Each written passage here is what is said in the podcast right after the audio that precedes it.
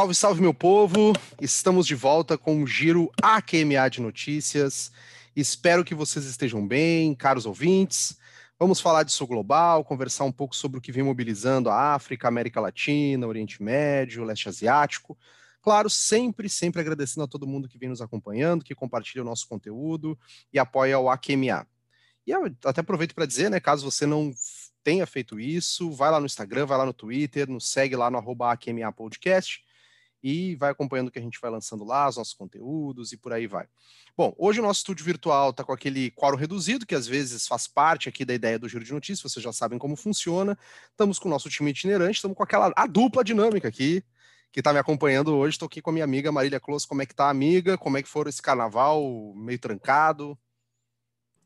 Bom dia, boa tarde, boa noite, queridas ouvintes, queridos ouvintes. Feliz de estar aqui com vocês. Esse é o nosso primeiro giro de notícias de 2021, né, Pedro? Então, estamos aí com muita notícia ruim, muita desesperança, muita tristeza. Depois de um carnaval em casa, né? Espero que nossos ouvintes também tenham tido seus carnavais em casa. Mas vamos que vamos, muita coisa para conversar hoje. Já com saudade da Bruna e da Giovana, mas já sei que a Bruna vai dar uns pitacos aí para a gente ao longo do episódio. Maravilha, verdade. É o nosso primeiro giro mesmo de 2021 e a gente já começa, claro, falando de Brasil.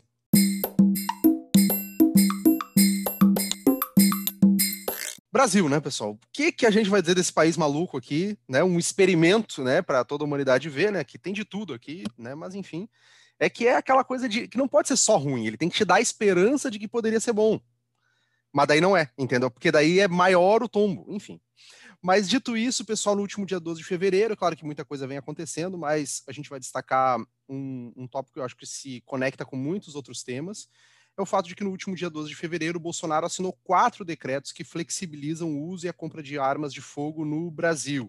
O decreto, teoricamente, é para regulamentar o Estatuto de Desarmamento de 2003 mas vou falar de alguns dos principais tópicos que mudaram nesse decreto. Né? Primeiro, o limite de armas, e vocês, muitos de vocês já devem ter visto, eu não vou entrar muito em detalhes disso, mas aumentou de 4 para 6, independendo se você está falando de policiais, agentes prisionais, membros do MP, esse limite sobe para 8. Porte de armas, né, que ficou muito flexibilizado. Antigamente você só poderia ter é, porte de armas em casos muito específicos, né? O que se permitia efetivamente era a posse de armas em casa você vê uma flexibilização uh, crescente. Aí outras coisas como aptidão psicológica para colecionadores, atiradores e caçadores. Antes precisava passar pela PF, agora qualquer psicólogo pode dar esse aval para você ter o porte armas, né? Então, efetivamente, é, isso aumenta a, a, condição de que, enfim, né, a, as armas se tornem mais presentes na nossa sociedade. E também eu acho que outro ponto interessante para a gente destacar é o fato de que muitas categorias profissionais entraram no novo decreto como categorias que uh, estariam permitidas de portarem armas. Né? Daí tem a Receita Federal, é, membros do, do, Poder Judiciário e por aí vai, dentre outras, é, outras categorias como bombeiros, que já tinham alguns direitos né, em relação a isso. Né? Enfim, o fato é que a gente vê um processo de flexibilização crescente, né, e que se vincula muito, claro, com a pauta política do governo Bolsonaro, e, mas a gente não está falando só da questão de violência urbana, né, que, que evidentemente com maior fluxo de armas existe essa preocupação, mas pelo fato de que a gente viu no próprio Estados Unidos, né, que é dito como referência democrática o processo no qual o aumento disseminado de uso de armas na população tem incentivado, diria, o crescimento de milícias armadas, né? A própria, a própria ocupação do Capitólio também levou, trouxe esse debate à tona. Enfim, o fato é que é que a gente não podia esperar nada de bom, esse é um processo que efetivamente já vinha se é, materializando desde decretos anteriores do governo Bolsonaro, né, onde já tinha ocorrido algo nesse sentido, mas o fato é que ali, próximo ao carnaval, né, na, na quando o pessoal estava ali ainda, alguns absorvendo a dor do carnaval, outros que foram para a festa, sai esse decreto. Marília, o que te parece esse cenário, só para a gente dar um pitaco sobre tudo que está acontecendo? Como tu já adiantou, Pedro, coisa boa não vem, né? A gente já estava esperando que essa fosse uma agenda muito central no governo Bolsonaro, porque foi uma questão muito forte na, na campanha, né? Ele se alicerçou uh, como candidato para se diferenciar, inclusive, dessa uh, direita mais moderada, por assim dizer, que muitas vezes de moderação não tem nada, né? Mas essa direita mais ao centro, uh, como um candidato que defendia as armas, né? Tanto que o símbolo dele foi fazer arminha e tudo mais. E o que é interessante a gente analisar nesse, nesses decretos que ele flexibiliza porte e posse de armas é que não se trata simplesmente de uma agenda ligada à segurança pública como um todo, né? Porque a gente sabe que existe uh, um, um, campo político que defende a flexibilização de porte e de posse como forma de, de segurança, né? Enfim, todo aquele debate que a gente sabe que estatisticamente não se sustenta, mas enfim, que é uma questão muito viável em alguns outros campos políticos. Mas o que a gente vê nesse decreto é a possibilidade, inclusive, de criação de milícias armadas, né? Muito ligado, como tu já tinha falado, né, Pedro? Muito ligado a, a essa agenda de privatização da segurança pública, né? A partir do momento em que tu não, não se investe em segurança pública, recai ao cidadão e a sua, a sua estrutura ao redor disso sempre muito privatizada, né? Sempre muito no campo da, da pessoalidade, garantir a sua própria segurança. Então, é uma agenda completamente ligada ao neoliberalismo, ao autoritarismo, ao conservadorismo, né? São coisas que estão muito, muito interligadas, né? A privatização da segurança pública. É bom, o resultado está aí e a gente já sabe que, caso isso se mantenha, os resultados vão ser muito desastrosos. Então, só tenho para compartilhar a desesperança, o desespero e o caos. É, de fato, cenário não, nunca, não tem sido, né? Nesse, o AQMA nasceu nesse meio do caos. Não foi a gente foi pé frio, hein? Já deixo claro aqui para os nossos ouvintes, mas o fato é que a situação não está não tá naquelas, não tá das melhores. Mari? E uma coisa que eu fiquei pensando quando tu compara com os Estados Unidos, Pedro, é que em diversos estados dos Estados Unidos em que há uma, uma regulamentação mais flexível com relação às armas, é, não é só uh, o porte e a posse de armas, né? Uh, o porte e a posse de armas de fogo. Mas é também a cultura das armas, que é algo que a gente não compartilha aqui no Brasil, que a gente não tem, nessa né? cultura do armamento, da, da glorificação da, do armamento, como se tem lá em diversos estados nos Estados Unidos e a impressão que eu tenho é que de 2018 para cá isso vem se transformando de forma muito lenta, claro, né? Esse é um processo longo, mas que a gente tem que estar sempre de olho aberto, né? Como isso impacta simbolicamente na nossa cultura. Até porque uh, esse campo da, da direita, da extrema direita, da direita autoritária, é um campo muito ligado a masculinidades, né? É, esse grau de violência e a arma a, tem muitos atravessamentos nesse, nisso tudo. Então, acho que a gente tem que estar sempre de olho aberto o que, que significa culturalmente, simbolicamente para a gente aqui no Brasil, né? Com certeza. E ainda teve, eh, a gente está aqui gravando nesse 20 de fevereiro, né, bem no contexto da, da prisão do deputado bolsonarista, que eu me nego a falar o nome, né, mas que representa muito desse, dessa figura, né, desse, desse caráter imagético do bolsonarismo e tudo mais. Enfim, é, até a gente já sabe que a Câmara, por enquanto, manteve a prisão dele.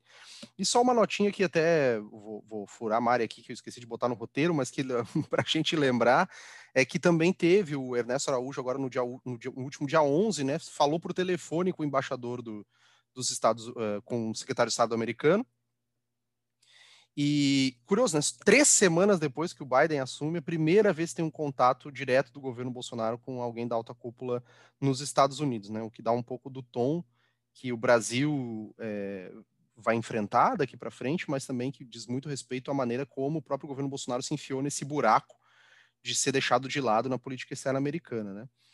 É, enfim, cenário, cenário complicado.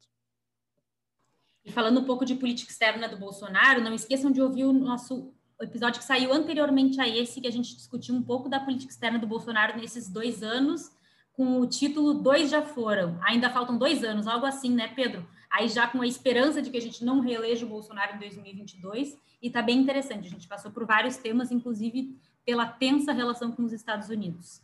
Então, confiram lá.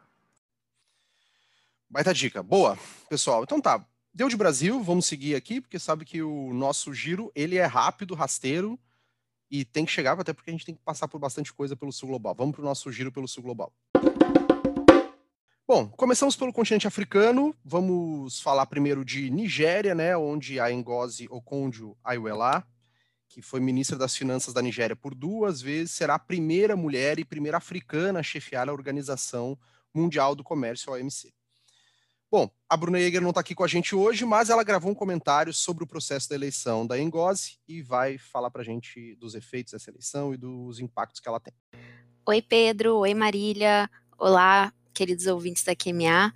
Então, essa semana aconteceu um evento que foi de importância histórica para as relações comerciais internacionais, que foi a decisão, finalmente, pela pela nigeriana Ngozi Okonjo-Iweala para ser a nova diretora-geral da Organização Mundial do Comércio. A Ueala, ela vai ser a primeira mulher e primeira africana a chefiar a organização. Uh, tem um, enfim, um histórico muito reconhecido é, na, no setor, foi duas vezes ministra das Finanças da Nigéria, já foi a número dois do Banco Mundial, é, além disso, teve diversas outras iniciativas em relação aos países do Sul Global, quando atuava no, no, no Banco Mundial. Era a candidata mais qualificada, tendo em vista não só o seu histórico de trabalho, mas também porque ela já havia sido indicada pelo Roberto Azevedo, que era o antigo diretor-geral da OMC, o brasileiro, né? Não sei se vocês lembram, mas o Roberto Azevedo, ele saiu do, do seu posto de diretor-geral antes de encerrar o seu mandato, por causa da crise que acometeu a organização em 2020, muito, a ver né, com essas questões que a gente conversa muito aqui no AQMA, ligadas a movimento mais conservador, movimento anti-globalização, anti-multilateralismo, que foi encabeçado aí pelo Donald Trump. Então, o Roberto Azevedo, ele sai da OMC em agosto, antes de completar o seu mandato, ele indica a, UEALA para assumir, e é de praxe na OMC que o diretor-geral, ao sair do cargo, ele indique o próximo. E então, a, a, eleição que ocorre, ela é só um evento, enfim, simbólico, porque o que vale mesmo é a indicação. E aí foi um, foi um, é um fenômeno muito curioso, curioso muito entre aspas também, porque a, foi a primeira vez em que isso não gerou uma aceitação automática, por assim dizer, que se gerou um contencioso em torno dessa indicação do Roberto Azevedo. Aí a gente pode pensar, né, em termos de de raça e gênero também o, os impactos que teve da indicação dela, né, enquanto mulher negra e africana pela primeira vez na organização uh, no posto de chefia. Bom, e aí o Uh, essa oposição à candidatura dela veio principalmente, é claro, do Donald Trump. Então, o Trump não aceitou, é, e isso na OMC ocorre, essa decisão ela ocorre por consenso. Então, como o Trump não aceitou a candidatura dela, o Trump apoiava a candidata da Coreia do Sul, Yoo Myung-hee, que também, enfim, também tinha um histórico de gestão ligada a comércio e finanças reconhecido, mas conforme eu falei, não vinha dessa tradição aí da OMC de, de ser escolhido, indicado pelo diretor-geral que estivesse saindo do cargo. Bom, foi colocado então as duas candidatas, uma contra outra, nesse, nesse momento, no final ali de 2020, para que os delegados da OMC, os, os países membros, decidissem entre as duas. O Trump não cedeu, é, a Coreia do Sul retirou a sua candidatura no final de dezembro de 2020, então esse foi, eu acho que foi um dos principais movimentos que aconteceu. Então, a, a Yoo Myung-hee tirou, retirou a sua candidatura e passou a apoiar a nigeriana. É, na verdade, foi em novembro isso, me desculpem, foi em novembro que isso aconteceu ainda.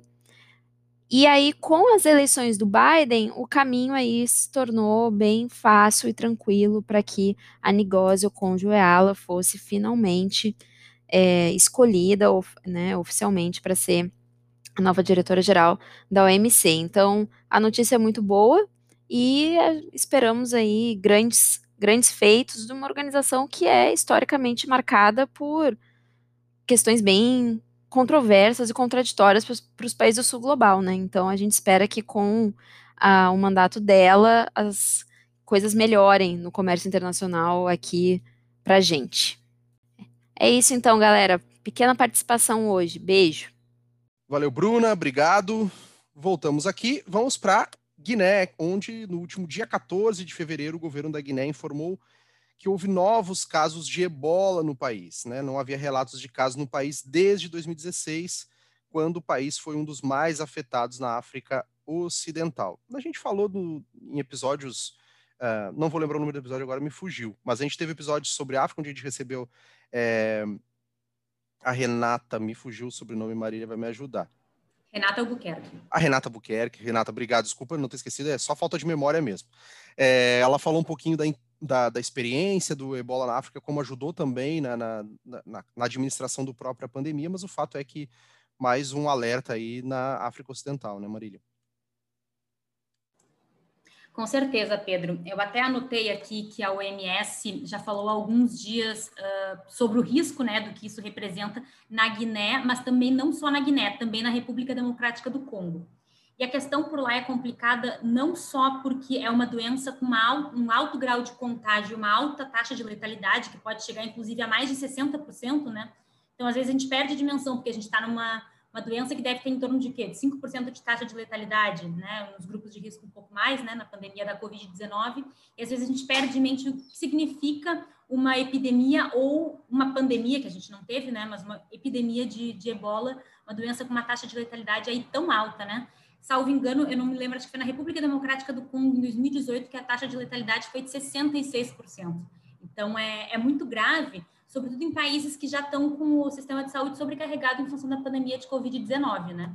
Então, esse é um primeiro alerta que eu queria fazer. Uh, inclusive, Pedro, tu tinha comentado, né, que a Guiné não tinha casos desde 2016, salvo engano, mas a República Democrática do Congo, que é outro país que também está em alerta, teve alguns casos em 2018. Então, eles tiveram uma, uma epidemia pequena em 2018, mas que não foi a mesma que ocorreu entre 2013 e 2016, né?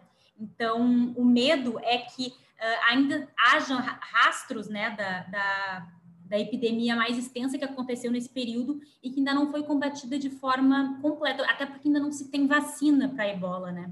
Então, é uma doença que está muito complicada.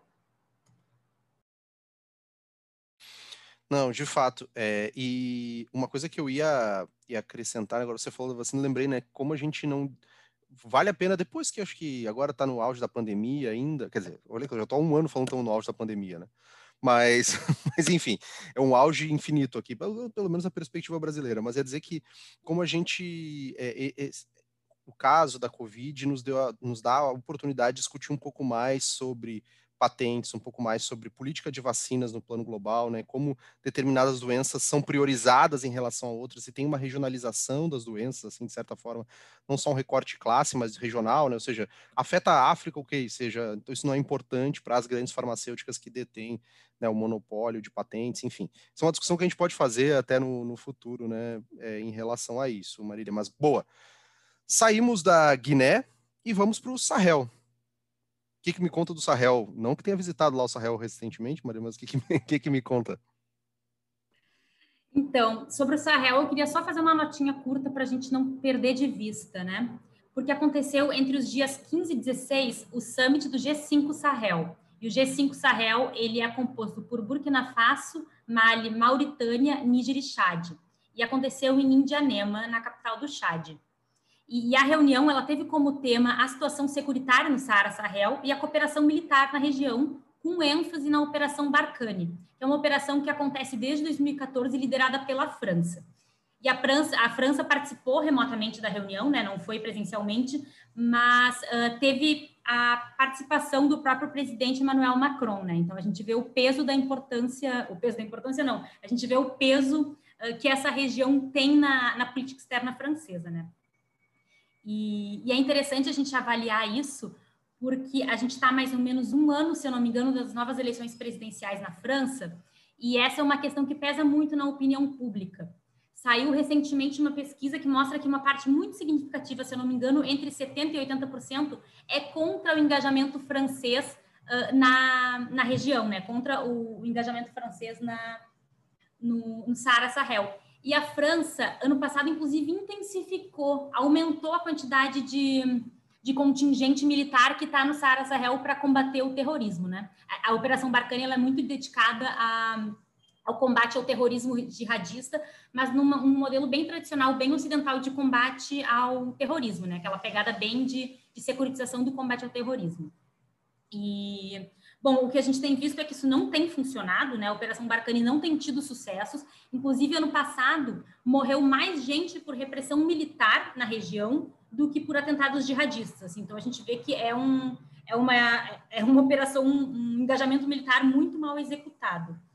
E essa é uma questão bastante de, delicada, né? Porque a gente sabe que tem vários uh, grupos jihadistas, e eu estou simplificando aqui só porque é um giro de notícias rápido. Acho que esse é um tema super complexo e que eventualmente a gente pode, inclusive, fazer um episódio, né? Comentando um pouco mais sobre isso, sobre terrorismo no Saara Sahel para evitar essas simplificações que eu estou falando aqui. Porque a gente sabe que tem diversos grupos terroristas ali na região, né? Como a Al-Qaeda no Saara Sahel, né? O famoso Akin, que é um grupo que está militarmente ativo já, aí, se eu não me engano, desde 2013. Enfim, a gente teve uh, grupos ligados ao ISIS, né? Ao Estado Islâmico ali na região também, além de outros grupos como o Boko Haram, né? Então, é uma região que tem esse cenário securitário bem delicado, é bem complexo. Acho que a gente tem que conversar com mais calma sobre isso em algum outro momento. Mas eu quis, não quis deixar de lado essa notinha de que aconteceu esse summit, porque tinha-se a perspectiva de desengajamento francês ali depois dessa reunião, né? Teve ano, essas reuniões, esses summits, no geral, são anuais, e depois do ano passado tinha essa perspectiva de que a França sairia dali. Não foi o que aconteceu. Então, só para a gente estar tá com isso no nosso radar. A França tem como principal aliado ali o Chad, né? É o pilar francês na região. Então, enfim, é um lugar com. E tem se tido muito questionamento em termos de, de, política securitária, de repressão, sobretudo após os protestos na Nigéria, que a gente já discutiu nos outros episódios ao longo de 2020, né? Então, é um tema que está sendo muito pautado, bom para a gente ficar atento. Maravilha, maravilha. Ótimo panorama aí, Marília, para a gente. Bom, Vamos sair de África, vamos lá para o leste asiático, né? Vamos. Acho que duas notícias que a gente é, selecionou aqui para comentar com vocês. A primeira é sobre a Coreia do Norte, né? Que, segundo o serviço de inteligência da Coreia do Sul, tentou hackear, roubar a tecnologia da vacina da Covid-19 da empresa farmacêutica norte-americana Pfizer. Estão errados? Não sei se estão, hein? Mas tudo bem. Espera-se. É, a Coreia do Norte, na verdade, recentemente ela requisitou, né? é, doses de vacina para a OMS, né? Então espera-se que a Coreia do Norte venha receber cerca de 2 milhões de doses de vacina da, que são desenvolvidas pela AstraZeneca e em parceria com Oxford, né, até o primeiro semestre deste ano, como parte daquele programa da OMS de compartilhamento de vacinas, o COVAX. É, enfim, o fato é que é, a situação da Covid dentro da Coreia do Norte ainda, ela é claro, envolta em uma série de dificuldades de acesso à informação e tudo mais, mas eu acho que eu queria destacar um, principalmente a questão do papel das forças cibernéticas norte-coreanas, né? Não vou avançar muito nisso, mas o fato é que a Coreia do Norte, há algum tempo, né, já cerca de uma década, um pouco mais, vem investindo em tentar fortalecer suas capacidades cibernéticas, porque curiosamente, a gente até às vezes não, não, talvez não reflita tanto sobre isso, mas é a chance de um país mais pobre conseguir causar um dano efetivo numa potência superior com um custo relativamente baixo, né, comparativamente a você desenvolver forças armadas mais complexas, né. Então a Coreia, a Coreia do Norte ao longo desses últimos anos já foi acusada de uma série de ataques hacker. É, lembro de um, de um, agora me fugiu o nome do especificamente do evento, mas em que ela foi acusada de hackear uma série de milhares de contas, onde ela capturou os dados e pediu uma indenização. Nunca teve comprovação de que foi a própria Coreia do Norte, mas enfim, o fato é que a gente, é, né, tanto a Coreia do Sul quanto os Estados Unidos e o próprio Japão, vem observando que essas capacidades cibernéticas da Coreia do Norte vêm crescendo significativamente. É, e que se diz teve apoio lá no seu início da própria China e da Rússia para que elas fossem desenvolvidas, né? E agora é, estaria aqui servindo para uma pirataria industrial aqui no sentido da saúde. É, eu, eu, como acho que a discussão de patentes é mais complexa, não vou dizer que a Coreia do Norte está errada, mas também não disse que está certa para ninguém me acusar de nada. eu acho que é uma discussão para a gente fazer.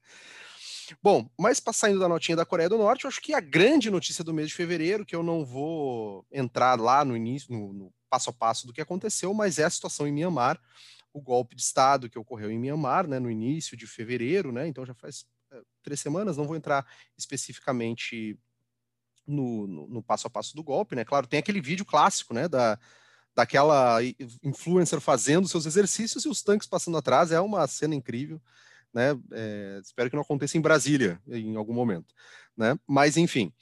Claro, não dá para dizer que ninguém ficou chocado com o fato de ter uma intervenção militar em Myanmar, e não digo isso porque seja algo positivo, mas pelo fato de que é histórico no país a, a intervenção dos militares, né?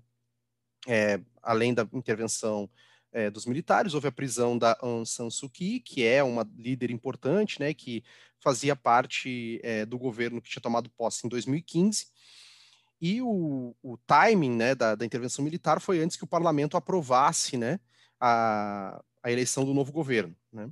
A alegação foi de fraude eleitoral, especificamente a, a, a Aung San Suu Kyi, ela está sendo acusada de trazer equipamentos importados de forma ilegal, inclusive um walk-talk Né? É inacreditável, mas enfim, só faltava fazer um bip, alguma coisa assim, para ser acusação de por que ela está sendo presa. Mas o fato é que desde então alguns protestos tomaram o país, né, tá, pedindo o movimento pró-democracia. É, e, enfim, o fato é que a gente tem boa parte da sociedade de Myanmar tem sido mobilizada para tentar minar um pouco a força política dos militares, que é muito extensa no país, ela é muito arraigada. Né? Cabe lembrar que o Myanmar ficou sob um regime militar oficialmente, eu já chego no porquê oficialmente, entre 1962 e 2011. Então é, é, é, um período não só significativo em termos temporais, mas que permitiu que as forças militares em Myanmar elas uh, tivessem penetração em outros setores da sociedade que não simplesmente as forças armadas em si.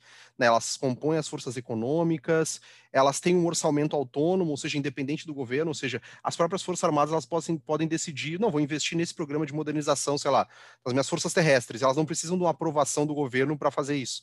Elas têm o seu orçamento à parte, ou seja, percebe-se que ela é uma força política completamente é, empoderada no sentido de não depender das forças civis para ter a uma atuação significativa, né?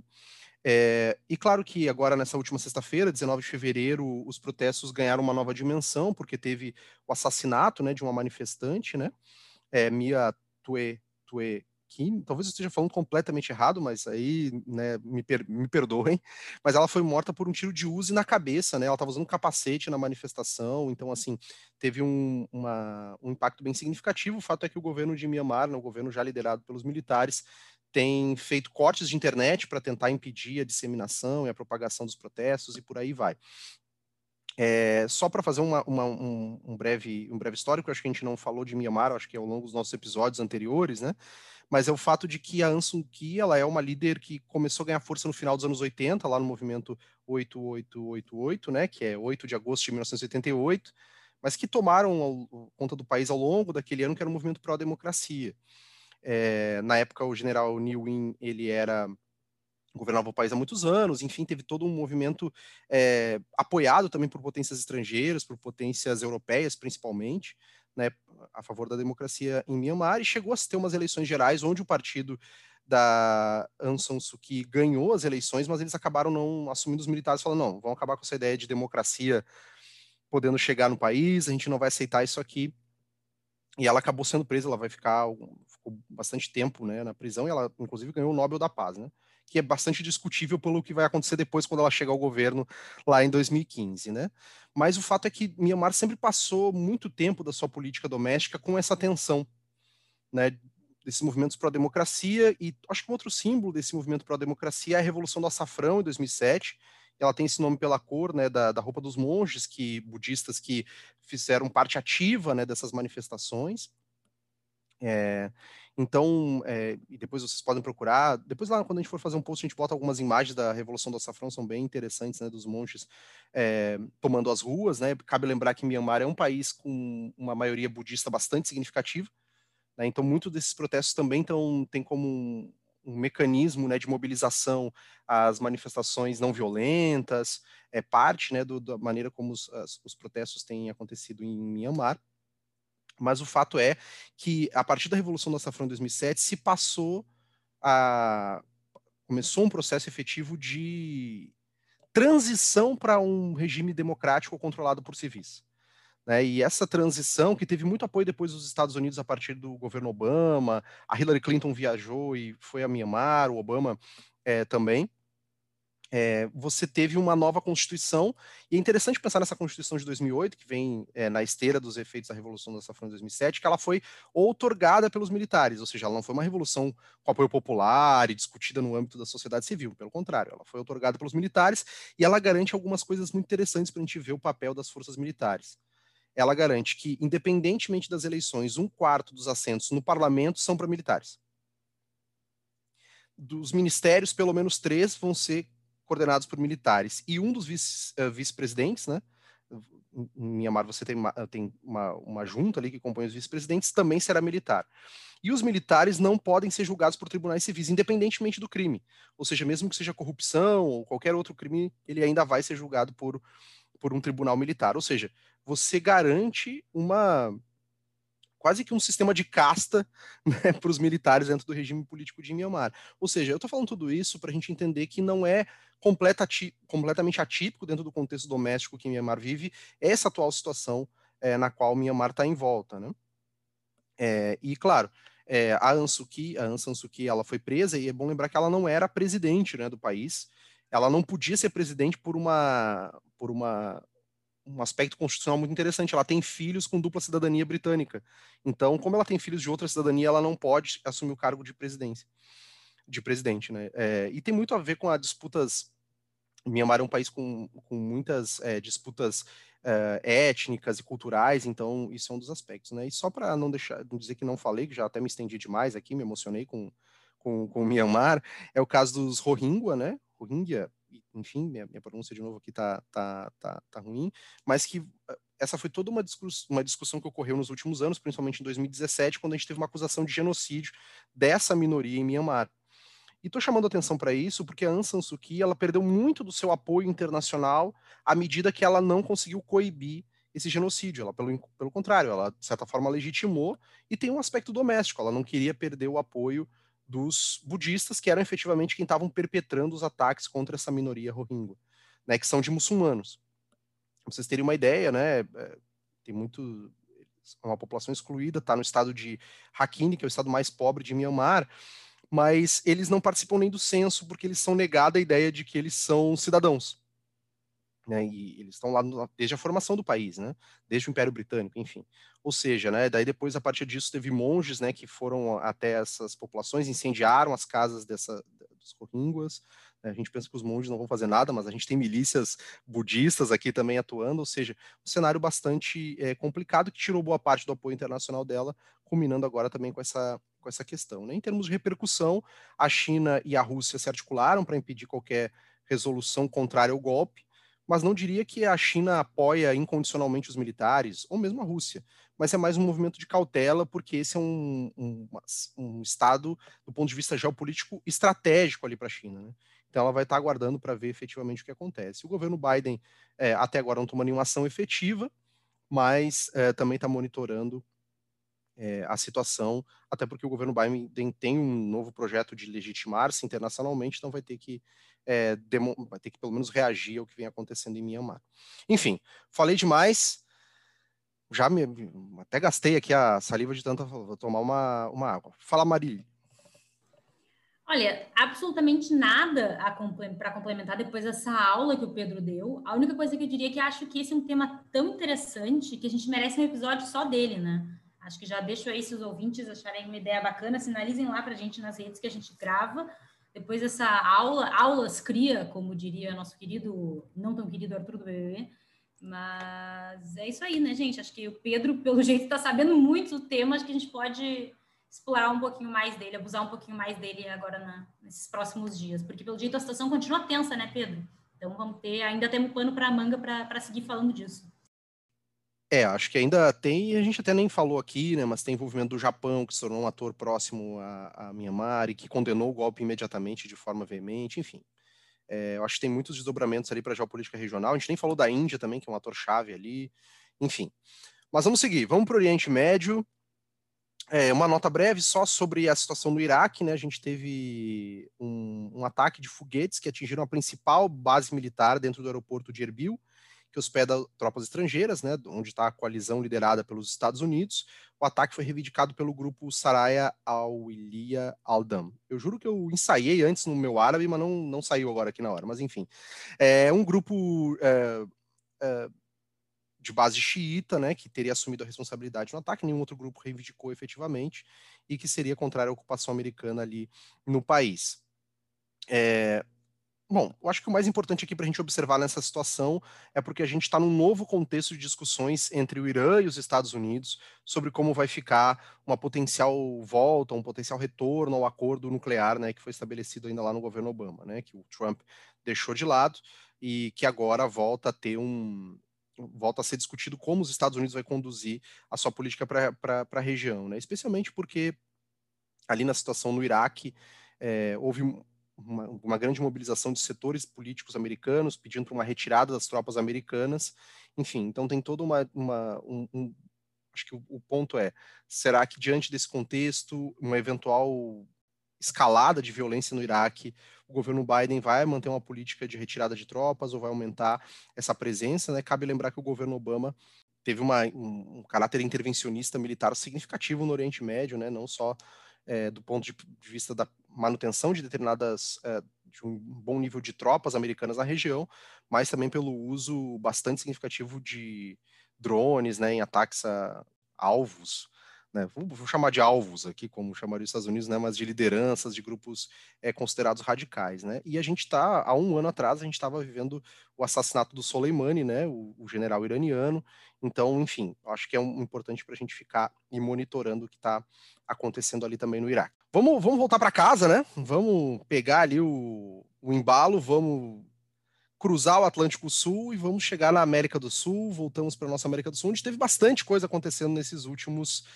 dias nessas últimas semanas. Né? Vamos começar pelo Equador, onde no último dia 7 ocorreu o primeiro turno das eleições presidenciais que vai definir o presidente que vai uh, governar o país entre 2001 e 2025. Né? Também, claro, teve, tiveram eleições legislativas né, junto às eleições presidenciais. Né? Os resultados indicaram a liderança do candidato apoiado pelo ex-presidente Rafael Correia, Andrés Arauz, que obteve mais de 32% dos votos, segundo dados divulgados pelo Centro Nacional Eleitoral. Enfim, mas a gente teve uma acirrada disputa pelo segundo lugar, que levou uma crise que culminou na ideia de recontagem de votos. Enfim, Marília, a gente tem bastante coisa por aí, a recontagem dos votos, o perfil das candidaturas, é, uma candidatura indígena, né, que eu, que eu acho é um ponto muito legal o Rafael Correia voltando a se mostrar como uma força política, ele ainda está na Bélgica, né, mas se mostrando como uma força política relevante. O que, que dá para a gente conversar sobre o Equador, Marília? Bom, antes de mais nada, Pedro, é bom a gente ter em mente que a gente está num momento de, de, transição política no Equador, né? Porque o primeiro turno aconteceu agora, no dia 7 de fevereiro, mas o segundo, e a gente ainda não tem os resultados oficiais, né? Na verdade, a perspectiva é que a gente tenha até amanhã, provavelmente, a, a confirmação de quem vai disputar com o André Arauz o segundo turno no Equador, mas o segundo, o segundo turno só vai acontecer efetivamente, efetivamente no dia 11 de abril, agora de 2021. Então, é um, é um tempo bem extenso entre um turno e outro, né? Então, a situação política está em alguma instabilidade. Eu vou dar alguns pitacos aqui, mas quero deixar isso claro, né? Várias coisas ainda podem acontecer no que a gente está falando, e já adianto que depois do segundo turno a gente vai ter um episódio para avaliar as eleições do Equador aqui para vocês com informações mais certeiras. Mas vamos lá. Uh, disputando, disputando disputar o segundo turno com Andrés Arauz, né, que concorre pela União pela Esperança, UNES é o nome do partido, apoiado por Correia, estão Guilherme Lasso, que é um candidato à direita, né? E inclusive a socióloga Maristela Svampa uh, deu para ele a categoria de direita oligárquica, né? Uma direita muito tradicional na América Latina. E o Guilherme Lasso, ele, Guilherme Lasso, ele concorre pelo movimento Creu. E atualmente ele está com em torno de 19,74% dos votos. E ele está basicamente empatado com o Iacu Pérez, que é justamente esse candidato, que é essa liderança indígena que o, que o Pedro comentou, que concorre pelo Pachacuti, né, que é um movimento junto com o Partido Unidade Popular, que atualmente tem em torno de 19,38% dos votos. E é uma eleição instável porque uh, o pedido de recontagem de votos foi acolhido pelo órgão eleitoral há alguns dias, mas outros pedidos de recontagem de votos já tinham sido feitos. Então, é uma eleição muito marcada pela instabilidade e pela desconfiança. Esse último pedido, por exemplo, que foi acolhido, por, que foi acolhido pelo órgão eleitoral, foi feito pelo Pérez, né, por essa liderança indígena, é, e também foi feito pelo Guilherme Lasso, né? Então foi feito duplamente pelos dois candidatos que disputam uh, o segundo lugar para ir para o segundo turno, né? Então é, esse é um primeiro ponto que eu queria dar. E inclusive o Pérez ele chegou a, disputa, a, a liderar essa disputa pelo segundo lugar, né? Mas na última semana o, o Guilherme Lasso, que é um candidato banqueiro, assumiu por um percentual muito pequeno, de menos de 1%, a liderança da segunda colocação, né? Então, esse é o primeiro elemento que eu queria pontuar, assim, é a instabilidade e a desconfiança institucional que está acontecendo, que faz com que a gente ainda não tenha o resultado oficial nesses dias, e isso é muito pouco saudável para a democracia equatoriana, né? Acho que esse é um elemento a ser pontuado, assim. É, é um grau de desconfiança, e a partir do momento em que, que o candidato que está em segundo lugar diz que alega que houve fraude eleitoral, mas sem maiores provas, né? Enfim, é uma situação muito complicada sobretudo em um contexto de, de, conjuntura hemisférica, em que as alegações de fraude no Brasil e nos Estados Unidos, por exemplo, são tão frágeis, né? Há muita fragilidade nessas alegações de fraude e isso parece estar sendo um, um movimento que tem acontecido em diversos países, né? A colocar em xeque as instituições eleitorais do país de uma forma um pouco perigosa. Esse é o primeiro elemento que eu queria trazer. O segundo elemento é que é uma eleição muito curiosa, porque em alguma medida ela foge da polarização mais tradicional. Um, é, o Pedro até me, me, completou aqui que em Myanmar foi a mesma coisa, né? Uma alegação sem provas. Então, esse é um, movimento, talvez, eu não diria no sul global necessariamente, porque a gente tem visto o que está acontecendo nos Estados Unidos, mas é um fenômeno político relevante, né? Que a gente tem que ter um pouco de, de responsabilidade quando a gente observa.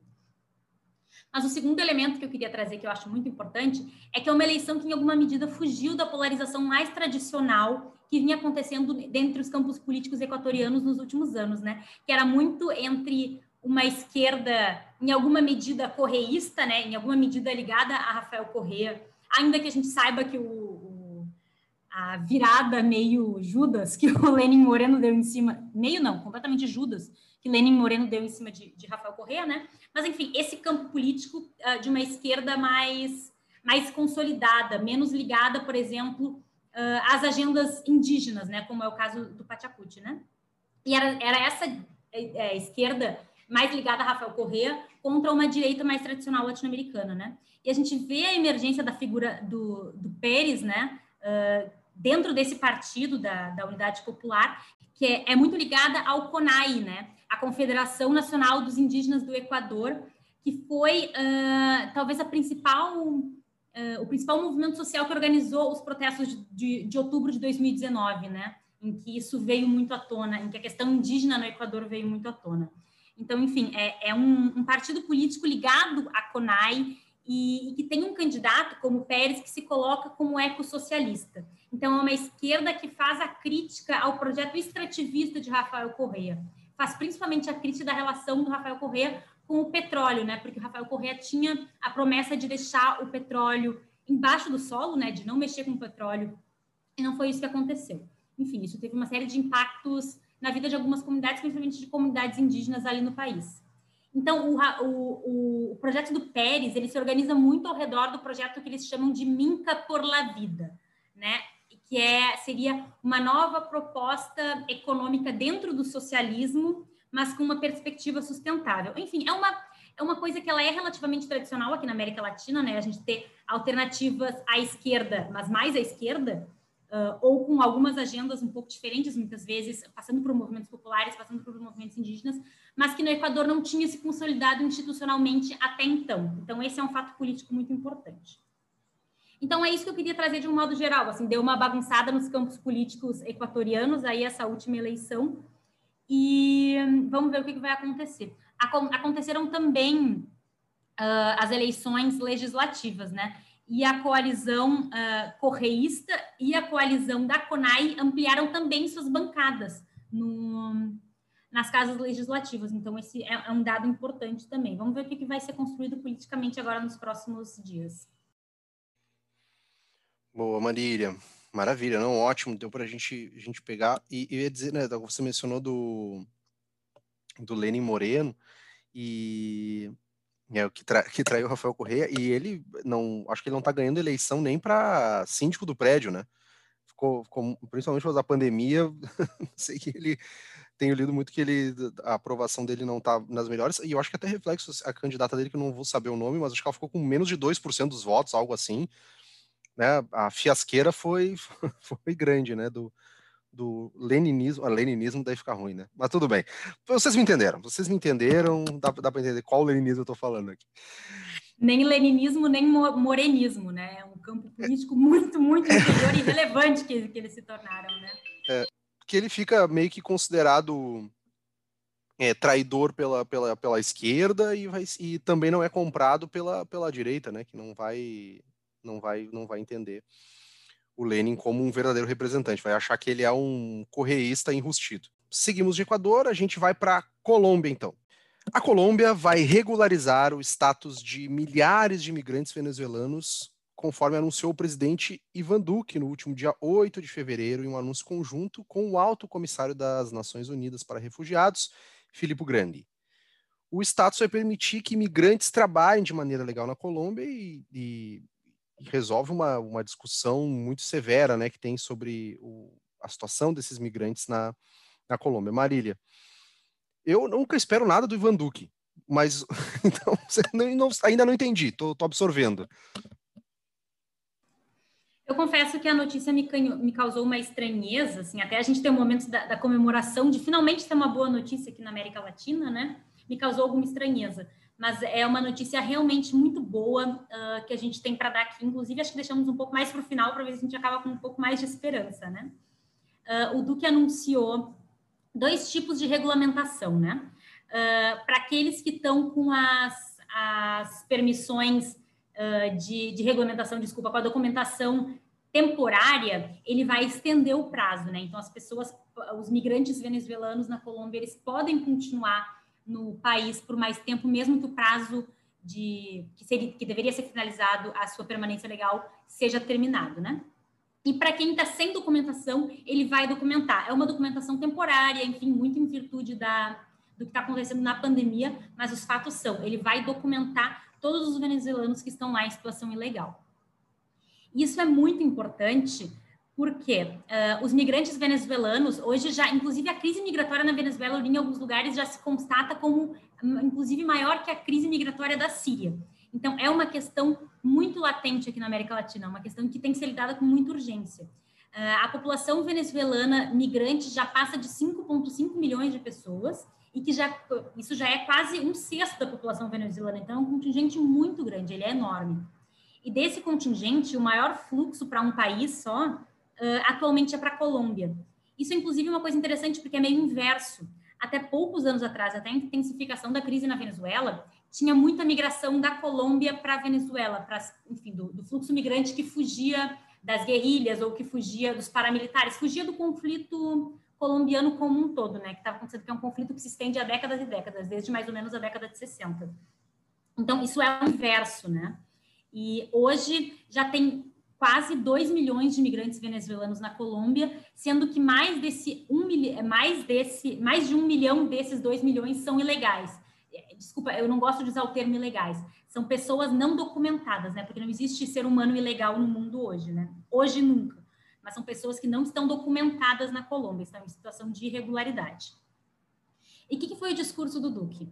Ele disse que hoje essas pessoas migrantes estão em condição de extrema fragilidade e que não há como executar política social sem as informações, ou seja, sem documento não tem informação, sem informação não tem política social. E as consequências são as pessoas em condição de vulnerabilidade. Então foi um discurso muito interessante nesse sentido, né? Foi no, no sentido de documentar, não para criminalizar, mas documentar para executar política social. É, é bastante surpreendente, inclusive, uh, isso para mim. Por quê? Porque o Iva Duque, ele é o representante do, do, campo político, um dos mais significativos, junto com o Bolsonaro, do campo político da extrema-direita aqui na América Latina. E mais do que isso, além dele, ser, dele fazer parte dessa direita autoritária, ele usa o regime do Maduro, o regime venezuelano, como como uma ameaça constante, né? O risco de venezuelização da Colômbia, por exemplo, é a construção constante de ameaça a partir da Venezuela. Então, foi um gesto muito interessante nesse sentido. E o discurso dele, além desse negócio da, da importância da documentação para a execução de, e a implementação de política social, ele também falou que espera que os. Ele não falou irmãos, né? Aqui já é meu vício de linguagem, os irmãos latino-americanos, não, mas que os outros presidentes e as presidentas latino-americanos sigam o mesmo caminho. Então foi, foi um discurso bem bonito, inclusive, mas claro que no final ele deu aquela cutucada, né? E a gente espera que isso acabe com a ditadura na Venezuela e tudo mais, etc, etc. Como não poderia deixar de ser. Mas enfim, é uma notícia muito interessante. Vamos ver o que vai ser feito com isso, né? Porque são pessoas que estão em condições de, de extrema vulnerabilidade e não é só a documentação que resolve, né? Tem que ter política de emprego e renda para as pessoas uma vez que elas estejam documentadas. Mas esse é um primeiro passo importante. Vamos, vamos ficar atento para ver o que vai acontecer. A gente olha com alguma desconfiança, é verdade, mas é uma boa notícia que a gente tem para dar aqui hoje. Viu, para você que achava que era só desgraceira, às vezes tem uma notícia boa. A gente espreme, espreme, mas sai. É, e até aproveito para essa sequência, né? Só uma nota aqui. É, em relação à migração, a gente também teve uma mudança numa política dos Estados Unidos, né, na reversão, o secretário de Estado Anthony Blinken, ou Blinken, anunciou no último dia 6 de fevereiro que o governo Biden suspendeu e iniciou o processo para rescindir os acordos de migração da era Trump com El Salvador, Guatemala e Honduras.